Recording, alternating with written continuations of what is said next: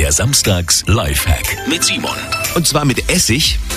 Mischen Sie in eine Sprühflasche so ein Drittel Essig und zwei Drittel warmes Wasser, dann zum Beispiel das T-Shirt über einen Kleiderbügel hängen und gut mit dem Essig-Wasser-Gemisch einsprühen. Nachdem das T-Shirt trocken ist, sind die Falten weg und keine Sorge, es riecht auch nicht nach Essig. Viel Spaß beim Ausprobieren. Simon Samstags Lifehack. Jeden Samstag gibt's eine neuen. Natürlich auch immer noch mal zum Nachhören auf radioarabella.de.